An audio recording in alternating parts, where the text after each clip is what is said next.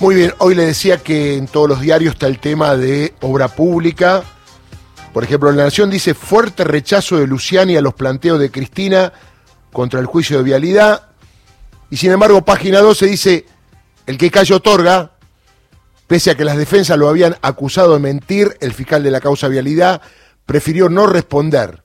Reabrir el debate no haría más que profundizar lo que se vio hasta ahora, el completo derrumbe de la acusación. Mire cómo con los mismos hechos se ven dos cosas distintas. Yo me inclino por página 12, de acuerdo a lo que vi, pero estamos en contacto con alguien que estuvo en todo el debate, al cual le queda un día, que es el próximo viernes, que es el doctor Mariano Fragueiro Frías, eh, abogado defensor de uno de los acusados. Doctor, ¿cómo le va? ¿Cómo anda? Buen día. Muy buenos días, ¿cómo le va? Bien, ¿usted? Muy bien, gracias. ¿Satisfecho con el deber cumplido como abogado defensor? Sí, sí, todos los que estuvimos ahí, ¿eh? eh los, abogados, y no trabajamos en equipo, cada cual tenía su esquema de defensa, que coincidían, pero, pero la verdad que muy satisfecho. Usted dijo en su momento, para usted dijo en su momento, yo lo escuché, que a los señores jueces los miró a la cara y les dijo, señores jueces, los fiscales han violado la Constitución Nacional y la Constitución Provincial. De eso él no contestó nada, por lo que veo. No, no, no, no, no. Él en realidad, mire, el, le cuento, le sintetizó qué fue lo que ocurrió. El tribunal le dio vista, vista es, le da la palabra, le otorga la palabra a los acusadores por unas nulidades que había planteado el defensor de Lázaro Báez. ¿sí? Sí, sí. Eh, eh, tenía que el fiscal responder sobre solamente las nulidades, que era la incorporación de cierta prueba que, se hizo de una manera irregular, y otras cuestiones más vinculadas al cambio de plataforma fáctica, como se llama, de lo que, eh, según el abogado, ingresó al tribunal cuando vino a instrucción y lo que después en el alegato acusaron a Lázaro Báez. Con lo cual, era sobre eso que tenía que contestar la fiscalía ¿eh? eh expedirse.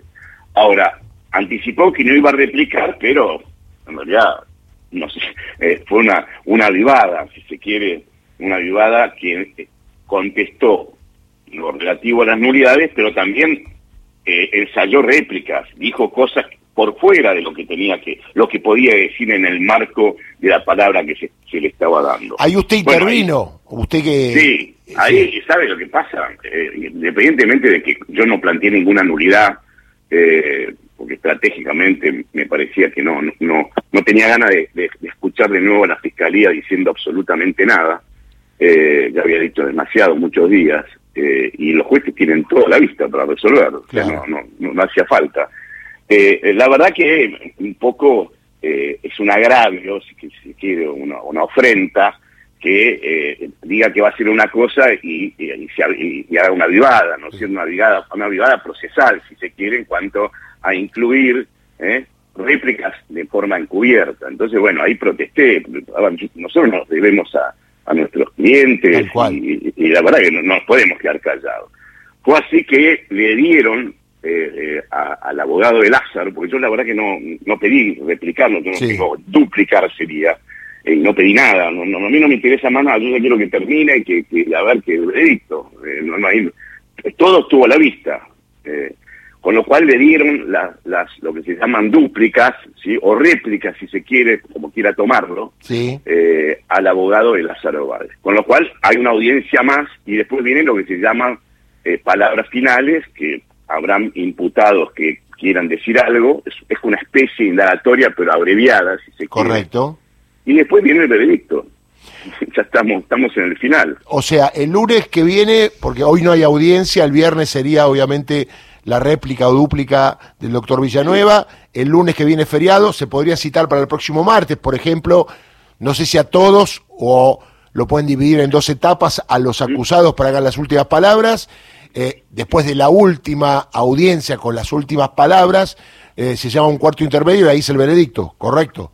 exactamente déjeme que le diga, eh, no van a citar, eh, mejor dicho, si bien es una, una, una audiencia virtual, lo que se le va a preguntar a las defensas y a los a los imputados es si alguno quiere hacer uso ah, de este derecho de las últimas palabras. Ahí habrá quien, yo desconozco, en mi caso, eh, mi, mi, representado ya terminó, lo que dijo ya, lo, ya, ya, fue expresado, con lo cual no tiene absolutamente no Va a hablar. Para mí ya terminó el juicio, ¿me entiendes? Está bien. Para mí, ayer terminó el juicio, tengo que seguir viendo, pero terminó el juicio. Ya está, todo, está todo ahí. ¿Puede pasar que el viernes... Eh, yo creo que sí puede pasar, pero puede ser, pasar, porque digo, los, los acusados personalmente, ¿están ahora en estas audiencias o están ustedes como representantes? No, no, e, estamos con alguna excepción por cuestiones de trabajo justificado, por ejemplo, eh, la, doctora Cristina Fernández, que, que, bueno, que no, que no, no presencia el, eh, estos alegatos ni, ni estas instancias, ¿no es cierto? Pero está justificado. El resto el resto están, están todos. ¿Podría pasar que cuando termine la dúplica o réplica, el tribunal diga que a partir de ahora, le pregunto a cada uno de los abogados si sus clientes o sus defendidos van a hacer uso del derecho a las últimas palabras? Sí, sí, sí. Eh, sí, llamémosle eh, palabras finales, ¿no es cierto? Palabras finales. ¿Eh? Para que fuese eh, eh, pero si bien está así expresado como usted dice, pero es un poco agresivo, ¿no es cierto? No, no de su parte, sino de, del legislador que últimas palabras parecía que después viene la muerte, ¿no? Que lo van a, le van a pasar por la guillotina. Perdón, siguiendo, eh, este, siguiendo este ritmo, podríamos tener a última hora del día viernes el veredicto, si es que esto ocurre así. No, no, no, no, no, no, no, porque estimo que el tribunal va a dar un tiempo, Perfecto. inclusive, después de escuchar la última la, última audiencia en cuanto a lo que va a ser el abogado de, las, claro, y va a dar un tiempo en donde, insisto, puede ser que sí el viernes pida el tribunal que informen quién van a hacer uso ah, o, dar, o, darnos un plazo para para en las causas grandes comúnmente pasa esto. No, y ahí pueden, no decía, ahí pueden eh, fijar, qué sé yo, en vez del martes pueden fijar el viernes, pueden dar eh, un tiempo mayor al que está previsto ya por orden de las audiencias, ¿correcto? Eh, exactamente, exactamente. Porque además el martes juega la selección, doctor. Sí, así es. bueno, esto, esto es el fuero federal, ¿no? Hay, los, los, acontecimientos en paralelo, en paralelo a veces son, son bastante usados. Tal cual, ¿no? Eh, claro, no tiene la culpa el Mundial, en todo caso tiene la culpa el juicio. ¿Es así o no? Eso sí. Es así. Porque estas dos semanas que pasaron, ¿usted le entiende estos 14 días que le dieron a los fiscales para que tomen vista? ¿Se entiende eso o es raro?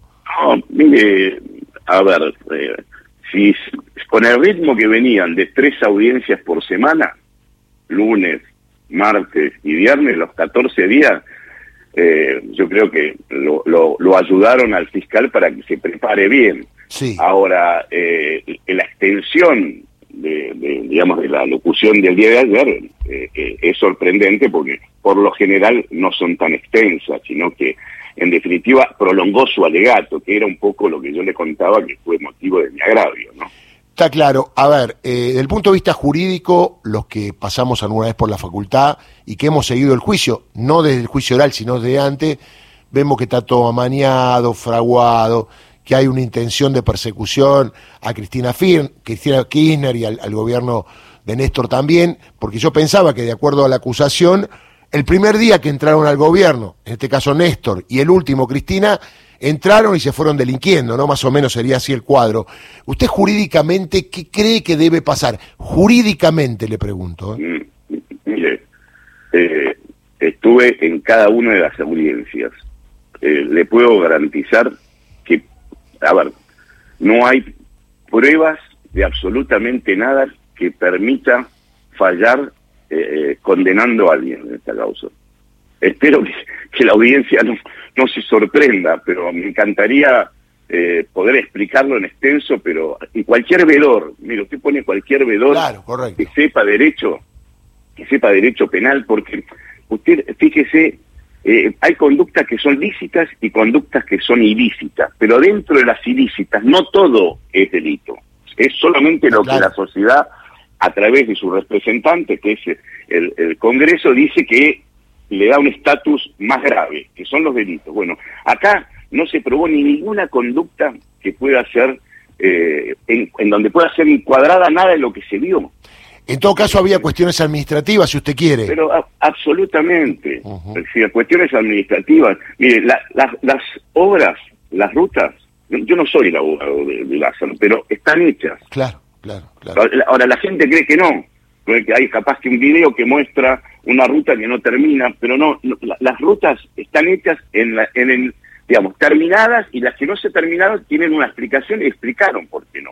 Ahora, Ahora eh, los tres jueces también son abogados, también pasaron por la facultad y vieron todo el juicio. Tiene una ventaja, que de un veedor, porque ellos estuvieron ahí haciendo preguntas y, son parte, obviamente, de la investigación.